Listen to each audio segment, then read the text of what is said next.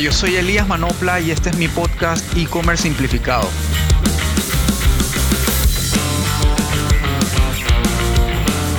En este episodio tengo el honor y el gusto de tener a uno de mis grandes colegas y amigos de este mundo del e-commerce.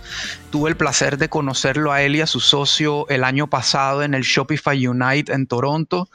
Su nombre es Obed Seguinot, cofundador de Ed Digital, una agencia de e-commerce con Shopify en Puerto Rico. Eh, aparte es el host del podcast e-commerce con Shopify que se los recomiendo muchísimo, especialmente porque es de los mejores contenidos en español que hay en e-commerce y con Shopify eh, en el mercado, en el mundo de los podcasts. Así que, Obed, bienvenido hermano, muchísimas gracias por estar aquí conmigo y, con mi audiencia. Gracias Elías, de veras un placer. Estaba ansioso por, unirme de nuevo contigo eh, para estas conversaciones que tanto nos gustan y, nos encanta compartir contenido con, las audiencias y y mucho éxito. De verdad te felicito por este, esta nueva iniciativa y, y vamos a apoyarte 100%. Muchísimas gracias, hermano. Bueno, yo le decía a mi, audiencia, que todavía es pequeña, pero bueno, es una audiencia y hay que estar agradecido, que a partir de este episodio ya íbamos a tener invitados, expertos, hablando de temas puntuales, porque hasta ahora yo había querido sentar una base de conocimiento para todos los que están entrando en este mundo, entonces ya quiero que vayan entrando un poco más en materia de cada uno de esos muchos componentes que tú y yo sabemos que involucran el e-commerce. Como yo siempre le digo a, a la gente y a mis clientes que e-commerce no es hacer un, website, es mucho más, es un negocio completo que involucra muchísimas cosas. Entonces, yo sé que tú compartes esa misma visión y con tu agencia y con Andrés que es el socio de Obed y que pronto lo tendremos también en el podcast hablando de otros temas. Eh, Obed, quisiera que le cuentes un poco a, la gente que nos escucha, un poco sobre ti, sobre tu historia en el mundo del e-commerce y profesional. Recuerdo que cuando nos conocimos y me contaron la historia de cómo tú y Andrés quedaron juntos en esto, me, me conmovió bastante y creo que es una historia bonita para compartir. Claro, tú sabes que yo me crié en el mundo del, brick and mortar, en el, en el, retail, el, del mundo de, las ventas al detalle. Trabajé en una ferretería desde bien joven, una tienda ¿verdad? donde atendíamos clientes en un mostrador y le entregábamos sus productos. Luego de eso, a la edad de 19 años, mi, hermano y yo nos, nos hicimos socios y establecimos una una tienda de productos del hogar, ¿verdad? Pero ya un poco más especializado en productos de diseño, en, grifería, en productos, ¿verdad? De, baños y cocina. Y entonces, recuerdo que para, para el año 2008, Pues fue cuando yo estaba operando esa tienda entre 2007 a 2010. Recuerdo que tuve un, caso de una clienta que me, me había hecho una orden a través de mi negocio, pero luego me llama para cancelar la orden porque había conseguido el producto en Amazon. Y estamos hablando en el año 2008, ¿verdad? 12 años atrás. Y eso fue algo que, a mí me, chocó, ¿verdad? Porque yo tenía una operación tan grande, con tantas, eh, ¿verdad? Empleados, utilidades, pagando una serie de gastos para tener un local comercial en esa ciudad para satisfacer a la gente de esa ciudad y que viniera alguien a, sustituirme a mí por una tienda que, Amazon, ¿ves? En aquel momento. Pues entonces eso fue algo que me chocó, pero eventualmente pues seguí reflexionando sobre el tema y tanto así que siempre empezamos a buscar alternativas de cómo vender en línea. No era posible en aquel momento porque la tecnología era demasiado costosa, entonces no era accesible para un pequeño negocio eh, invertir en programación, en establecer todo lo que necesitaba para establecer una tienda en línea. Pero aún así seguimos este, explorando otros métodos de negocio, ¿verdad? Hacíamos ventas por redes sociales, la gente nos llamaba, íbamos a sus hogares. Eventualmente cerramos la tienda física y entonces eso fue como que ahí en eso yo hice varias otras cosas, volví a trabajar a la empresa privada, ¿verdad? Cuando tuve mi hija y demás, pero siempre me quedé, ¿verdad? Con la idea de, establecer de un negocio. ¿Qué, vendían en ese momento? Eh, productos del hogar, eran bañeras, equipos de cocina y eso. Para el año 2015 pues conocimos Shopify y entonces ahí fue que empezamos a jugar con Shopify y yo monté una tienda en Shopify y me encantó la experiencia. Otras personas me pidieron ayuda para hacer tiendas similares y ahí fue que yo empecé a ofrecer mis servicios como freelancer. En eso yo estaba trabajando para una empresa en un banco y entonces pues empecé a ser freelancer mientras trabajaba para el banco todavía hasta que llegó un punto donde decidí, ¿verdad? Dejar mi trabajo en, en el banco e irme a, a dedicarme a esto tiempo completo. ¿Qué sucede? Que eso fue para el año 2017 y aquí en Puerto Rico azotó un huracán, eh, dos huracanes realmente, pero hubo uno que fue bien devastador, se llamó el huracán María, y entonces eh, eh, eso fue un poquito complicado. Justo antes de ese huracán, yo había coincidido con Andrés en algunos eventos, o sea, empezamos a organizar eventos sobre información de e-commerce y ahí fue que nos conocimos y entonces luego del huracán nos contactamos y decidimos, ¿verdad?, unirnos para ayudar a levantar eh, la economía de Puerto Rico apoyada grandemente en el e-commerce, porque el problema que teníamos era que mucha gente se fue del país y entonces pues estábamos tratando de que esos negocios pudieran seguir vendiendo sus productos a su clientela que ya los conocía, que ahora vivían en, Estados Unidos. Y entonces pues eso creó un auge en el mundo del e-commerce y formamos pues la agencia de digital y hasta el sol de hoy, ¿verdad? Que, tenemos un, grupo ya de ocho personas y, estamos estamos ayudando a comerciantes del mundo entero. O sea, tengo clientes de Israel, de Miami, de, Latinoamérica y locales aquí en Puerto Rico. Qué buena historia, qué buena historia y gracias por compartirla con todos. Te quería hacer una pregunta aprovechando el tema que hablabas de tu independencia, de tu salto, digamos, de regreso al mundo, sí, al mundo del emprendedor, porque dentro de mi audiencia a me gusta hablarle mucho a los emprendedores, a esa gente que está de pronto en un trabajo de 8 a 5, pero que está considerando saltar.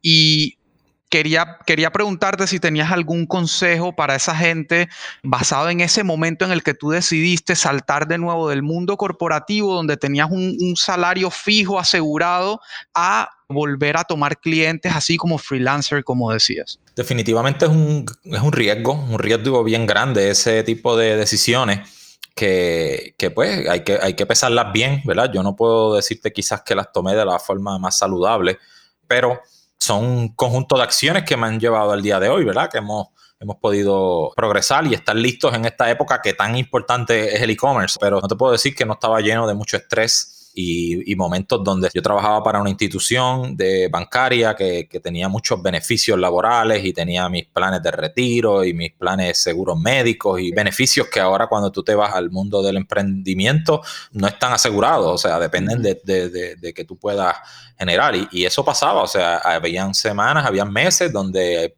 vendíamos un proyecto y había meses donde no había ningún proyecto nuevo.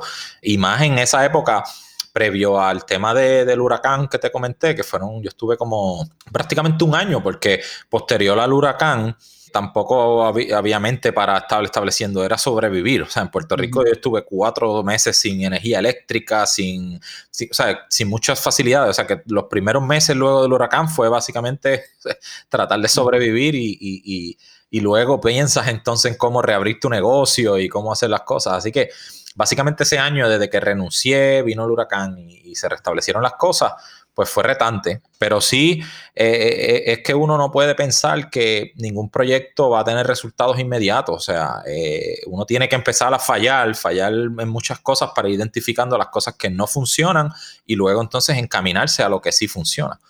Aunque tú fracases, estás ganando porque ya sabes lo que no debes hacer.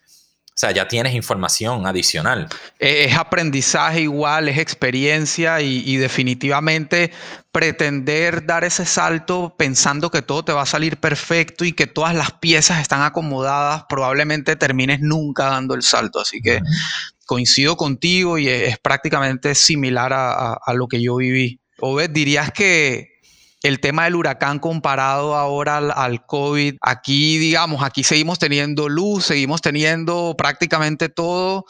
Y sí, hay unas limitantes de trabajo para mucha gente, pero, pero comparado a lo que cuentas del huracán, me parece que no, no hay punto de comparación. Sí, este, mira, nosotros aquí en, Puerto Rico nos dicen que, ya somos este, expertos sobreviviendo y en resiliencia. Y pues es una cosa que nos ha tocado vivir. Pero sí, fueron tiempos retantes, o sea, e, e, era complicado, aunque ¿verdad? No te puedo decir que me quedé sin comer nunca ni nada por el estilo, eso pasó, pero hubo mucha ansiedad, hubo periodos donde había mucha devastación, veía mucho dolor. En, mi caso, una de las cosas que me trajo consuelo, ¿verdad? Y me, me, ocupó la mente fue que poco después del huracán, yo decidí irme a de voluntario por varios meses aunque no tenía trabajo, no tenía nada, pero me fui de voluntario a ayudar a otras personas, porque si yo estaba solo en casa me deprimía. Entonces, mejor me voy a ayudar a otras personas y a uno veía el dolor de otras personas, pero los ayudabas y los ayudabas a recoger, a limpiar su casa, quizás a taparle su techo para que no se mojaran en lo que llegaban ayudas mayores que le pudieran reconstruir su casa, pero por lo menos que lo poquito que tenían no se les terminara de dañar.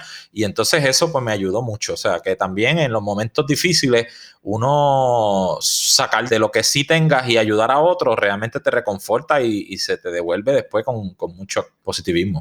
Qué buena historia y qué buen consejo para, para todos en medio de esto que está pasando ahorita. Pero bueno, entrando ya en materia, quería que nos contaras un poco desde tu perspectiva y lo que, lo que has estudiado y lo que has visto hasta ahora, un término que está muy de moda ahora y que prácticamente lo escuchamos juntos en, el Unite de Toronto el año pasado, eh, y es el tema del own marketing el, marketing de pertenencia, sí, el, marketing propio, como quien dice. Excelente.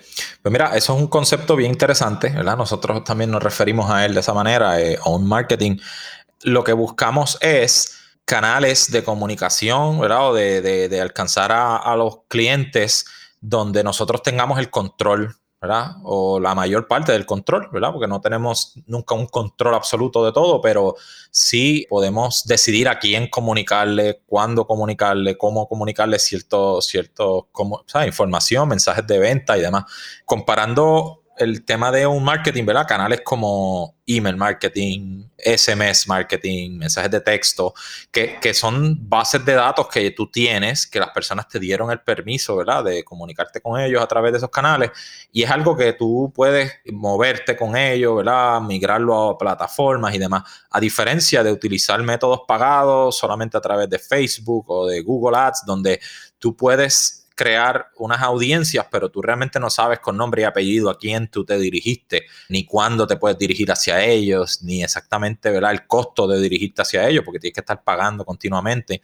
Y entonces eso te crea que no tienes control ¿verdad? De, de, de, esa, de, esa, de ese canal de comunicación, además de que tienes que estar invirtiendo continuamente dinero para poder llevar ese mensaje.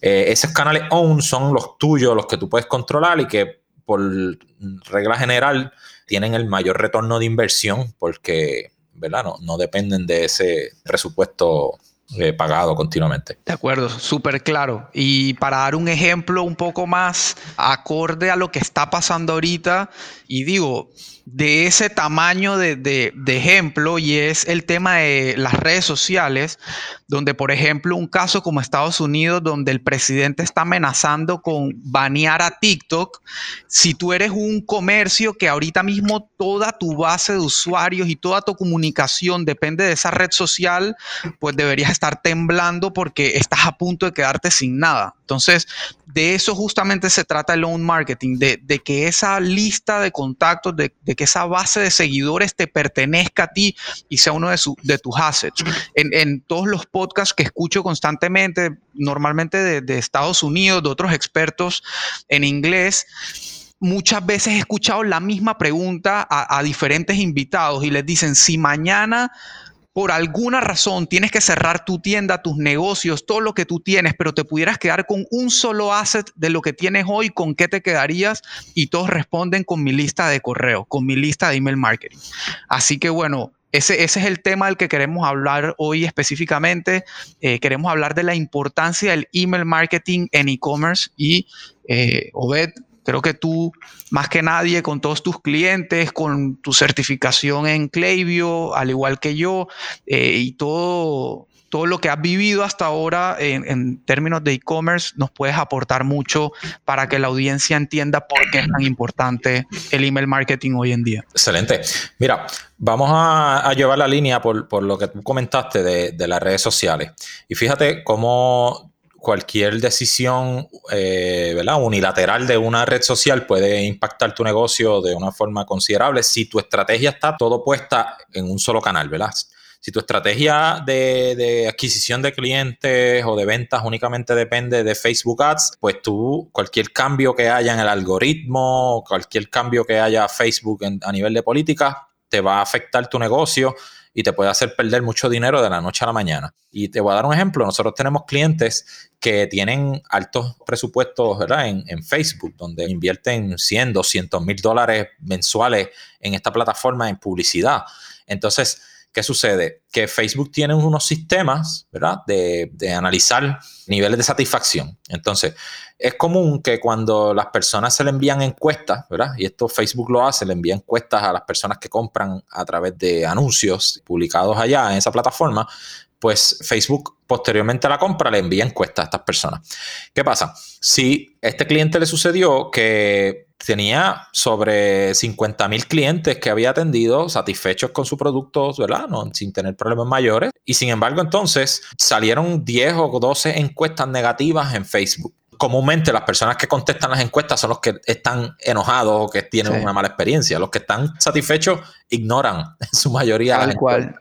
No news is good news. Normalmente el que tiene algo para decir es para quejarse. Exactamente. Pues ¿qué pasa? Que le cayeron como 12 encuestas, una docena de encuestas negativas, automáticamente le bajó el score en Facebook, automáticamente le cancelaron la cuenta de anuncios por un tiempo y cuando venimos a ver, estamos hablando de pérdidas de miles y miles de dólares, porque si tú estabas invirtiendo 100, 200 mil dólares en publicidad, es porque vendes 500, 600 mil dólares. Entonces, de momento no tienes Facebook. ¿Qué vendiste este mes? 30 mil, 40 mil dólares. O sea, perdiste cientos de miles de dólares. Y todo porque ese negocio dependía de, de un solo canal. Entonces, eso es lo que hemos estado trabajando grandemente, ¿verdad? Diversificando los canales, ¿verdad? No es que vamos a ignorar, no es que dejamos de usar Facebook Ads, pero entonces ahora vamos a darle atención a otros canales, a Facebook, email, a los mensajes de texto, cosa de que podamos tener algo, ¿verdad? Un más balanceado en caso de que suceda nuevamente, que volvió a suceder el problema posteriormente, pero ya teníamos una gran parte del negocio en otros canales. Pues entonces, este tipo de situaciones son las que acentúan la necesidad de tú tener esto. Lo que pasa es que lo triste de muchos comerciantes, y similar a lo que tú mencionaste, es que ignoran desde el principio de su negocio el email. No lo ven como una prioridad. Porque, ¿qué pasa? Lo ven como un proceso lento. La realidad es que tú para construir una lista de email no es como que tú puedes ponerle un presupuesto de mil dólares atrás y ya explotó. Es como tienes que ir poquito a poco capturando esos emails y te toma ¿verdad? Cierto tiempo. Entonces no es tan bonito, ¿verdad? No es tan sexy como le dicen los, los gringos eh, hacer esto. Pero cuando tú hablas con muchos comerciantes y le preguntas qué harían diferente desde que empezaron, te dicen, hubiera construido mi lista de email desde antes, porque se dan cuenta cuando ya, ya creciste esa lista, cómo empiezas a producirla, a tener esa gente, ¿verdad? Y claro, y que hayas crecido esa lista de forma correcta, saludable, ¿verdad? Y hayas, hayas hecho comunicaciones de la forma correcta. Pero lo importante es eso, o sea, el email es el canal en muchos de los negocios que más retorno de inversión tiene. O sea, a, nivel de lo que se invierte. Ahorita mismo, por poner un ejemplo, mi tienda Midhouse, que vende, bueno, para, los que no, no, lo han escuchado, especialmente en Panamá, tengo una tienda que vende productos alimenticios enfocado en barbecue, en asado, y hoy en día más del 50% de mi revenue es de email marketing. Entonces, con eso quiero decirles la importancia que tiene este canal y como decía Obed, la mitad de mi revenue, de mis ingresos vienen por ahí, pero no me da miedo que vengan por ahí porque esa lista me pertenece. O sea, que mañana, si por alguna razón la plataforma que uso falla, yo agarro esos contactos y me los llevo a otra y así voy sucesivamente. A diferencia de cuando una red social deja de existir o te cierran la cuenta, como decía Obed.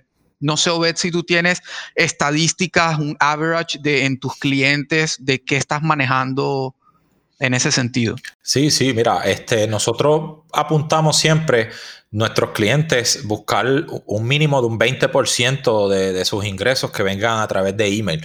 La realidad que tenemos, igual que tú, es, tiendas donde estamos cerca del 50% del revenue, de, de los ingresos, eh, las ventas que, que, vienen atribuidas a email. Esto es todo balanceado, o sea, porque a veces si tú ves que hay una tienda que que más de un 50, 60, 70% de, de sus ingresos vienen de email, eso quizás hasta podría identificar que hace falta un poco más de crecimiento, porque pues, te estás quedando probablemente con la misma audiencia, entonces tienes potencialmente, puedes invertir en redes sociales quizás y balancear, ¿verdad? Así que, que esto es cuestión de tener un balance, debe ser algo eh, proporcional. exacto, ni, ni, demasiado, pero algo yo entiendo que es saludable. Saludable un negocio que tenga un 30% de sus ingresos a través de email, yo entiendo que está, está bastante saludable. De acuerdo, tal cual. Así que bueno, hablemos un poco de, de las claves que tú consideras que son las claves para una buena estrategia de email marketing, arrancando desde la plataforma que tanto tú como yo vamos a abogar siempre por Klaviyo, especialmente los clientes que están en Shopify. Yo arranqué mis primeros dos proyectos, que son mi tienda y la, de, la empresa donde trabajaba antes, arrancamos con MailChimp. En ese entonces prácticamente Klaviyo ni siquiera sabía de su existencia. Luego, afortunadamente, conocí a Klaviyo y migramos antes de que pasara lo que pasó con, con Shopify y MailChimp, que para los que no saben, sufrieron un divorcio un poco abrupto, que incluso fue anunciado por el mismo fundador de Shopify en el evento anual en Toronto.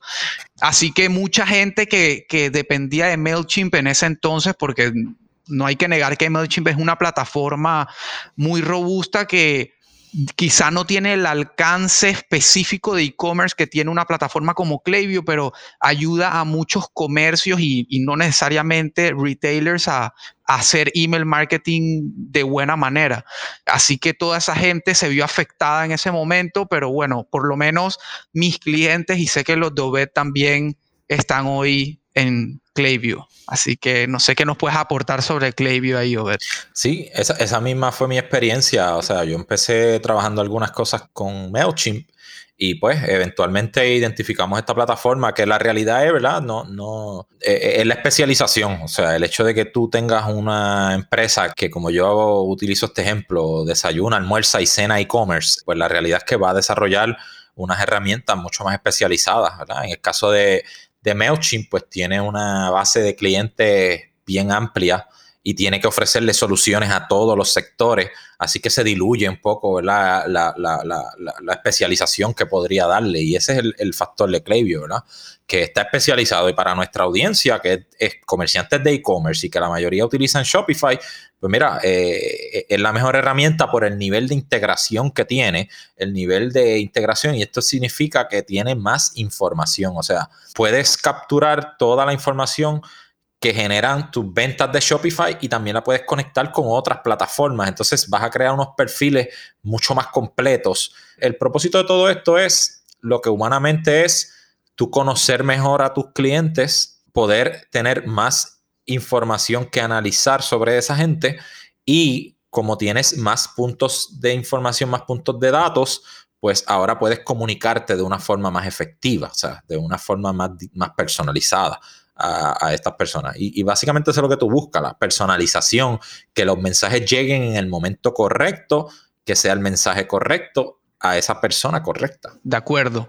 Mejor se daña la explicación y creo que pronto voy a sacar seguramente un, episodio explicando un poco más de Klaviyo específicamente, de beneficios y eso como hice, hice uno así sobre Shopify y, voy a abrir, hacer uno de, de también. Y además quisiera agregar que en términos de pricing, para ser una plataforma tan robusta y como tú dices, tan avanzada, enfocada en e-commerce, el pricing me parece que es, justo y razonable porque la plataforma crece en precio a nivel que tú creces. O sea que lo que yo siempre le digo a mis clientes, hey, la plataforma se paga sola porque a medida que tú creces, Clevio te cobra por cantidad de usuarios que tienes en la base de datos. O sea que a mayor usuario, si lo estás haciendo bien, significa más ventas y más ventas recurrentes. Entonces, por ese lado, no sé si coincides conmigo que el pricing también es, es muy bueno. Sí, no, definitivamente es accesible. Mira, no, no he visto un caso de clientes que, claro, tengan una base de datos correcta, limpia, ¿verdad? Que, haya sido obtenida de forma ética, o sea, pidiéndole permiso directo a, los usuarios a que compartan su email y demás, pues que no le haya sacado el beneficio desde, en todos los planes, o sea, desde el plan. Yo he empezado con clientes, marcas que hemos lanzado nuevas al mercado que no tienen nada, no tenían ni un solo correo y empezamos a crear esa lista con el plan gratuito hasta los 250 y cuando ya pasamos al primer plan ya la plataforma le estaba generando mucho más que lo que empezó a pagar cuando subió de 250 contactos y a medida que ha ido subiendo pues como tú dices, se ha ido pagando sola. Igual, igualito acá, igualito acá con mis clientes y, de verdad que funciona impresionante si se configura bien y puede llegar a unos números increíbles. Y sabes que tocaste un buen tema que, que, que no tenía aquí en mis apuntes, pero me parece súper clave, y es el tema de construir una base de datos de forma ética, mantenerla limpia, y no simplemente tener gente por tener y mandar por mandar. Entonces te, te quería hacer esta pregunta para compartirla con la audiencia, porque especialmente aquí en Panamá, digo, yo sé que eso pasa en todos lados, seguramente en Puerto Rico también, pero constantemente uno encuentra gente que está vendiendo bases de datos, bases de datos de millones de personas como si fuera la gran maravilla, entonces quiero tu opinión sobre por qué esto es una terrible práctica para una marca. Claro, mira, eh, el, punto es el, mensaje, o sea, tenemos que ver la gente como seres humanos, o sea, tú, tú cuando quieres que alguien se comunique contigo, pues tú voluntariamente le das tu número de teléfono, le das tus datos. Si alguien por un tercero le da sus datos, a ti te está extraño esa llamada, como que, oye, pero ¿cómo esta persona me llamó? ¿Cómo tú obtuviste mis datos? Entonces ya eso te crea una suspicacia que a la vez, este, si el mensaje que tú le estás enviando no es relevante, pues la persona primero que la, opinión que va a tener de ti va a ser negativa. Entonces, en email las personas pueden marcarte como spam y si las personas te marcan como spam, pues eso es sumamente dañino para tu email. ¿Qué pasa? Las personas que envían correos, ¿verdad? Las empresas que envían correos, se les tienen que establecer lo que le llamamos una reputación, ¿verdad? Una reputación de, envío, ¿verdad? O sender's reputation, como le dicen en inglés. Lo que tú tienes que construir con eso es que tú le puedas demostrar a, tu, a los servidores de emails, ¿verdad? Entiéndase Gmail, Yahoo, Hotmail, AOL, eh, Outlook, que tus correos son relevantes para la gente a quien tú le estás enviando. Si las personas no abren tu correo, primero, que eso es lo primero que puede pasar, y tienes una demasiada proporción de personas que no abran tus correos, o sea, que a uno en diez abran correo, quizás hasta menos, eso te va a afectar. Si las personas te marcan como spam, eso es completamente negativo. Entonces, si tú te prestas a enviarle mensajes a personas que no se suscribieron a tu lista y entonces le envías esos mensajes eh, lo que vas a hacerte es daño, o sea, te vas a hacer daño. Y hay lugares donde eso es hasta ilegal. O sea, si ahora mismo tú compras una lista de correos y estás enviándole correos a personas de Europa, tú puedes recibir hasta, hasta demandas legales por, por esas prácticas. Así que no debemos prestarnos para eso. O sea, es donde las personas libre y voluntariamente se suscriban a una lista y que entonces tú puedas enviar unos correos a esas personas que están dispuestos a recibir tus mensajes. Y si eventualmente pasa que las personas dejan de, interesarse por el contenido, ¿verdad? Dejan de abrir los correos y demás, pues hasta tú darle la opción de salirse de la lista para que mantengas siempre tu base de datos con gente que, que están vigentes, o sea, que están interesados todavía en tu contenido. Buenísimo, está súper clara la explicación, estoy totalmente de acuerdo. Yo siempre le digo a mis clientes que traten de hacer las cosas no pensando en ellos mismos, sino pensando en el cliente justamente, ponerse en los zapatos del cliente, si a ellos les gustaría que de la nada los empiecen a bombardear de una marca que no conocen o que nunca han pedido información o incluso un producto que no les interesa. Así que definitivamente es una pésima práctica, jamás la recomiendo, incluso cuando un cliente me dice que si compra, que tiene, que consiguió, mi recomendación siempre es no lo hagas, incluso voy más allá. Si mañana por alguna razón tu dominio, tu arroba, tu negocio.com cae en una lista negra, a mí ni me busques porque no, o sea, e, e, es, sumamente complicado y dañino que tu dominio caiga en una lista negra.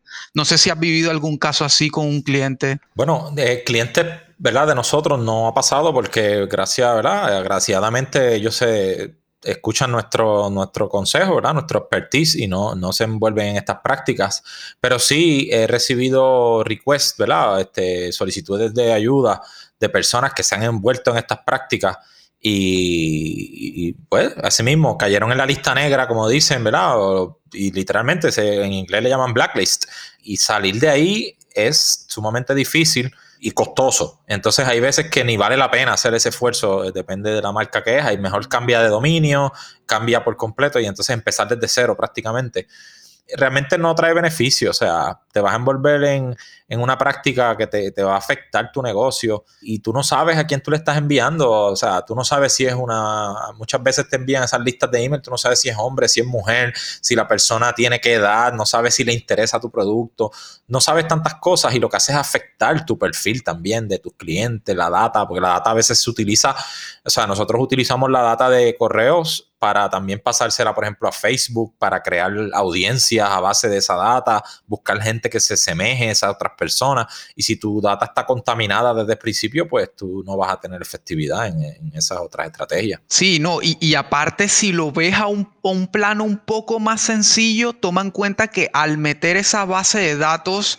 a tu lista de correos, a tu plataforma, automáticamente disparas el costo de plataforma por una gente que realmente no accedió por sí misma a formar parte de tu lista. O sea que por todos lados es súper mal negocio. Me parece que es terrible negocio en todos los sentidos.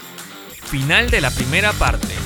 Te invitamos a escuchar el resto de la entrevista a Obed Seguinot en el próximo episodio de e-commerce simplificado con Elías Manopla. No te lo pierdas.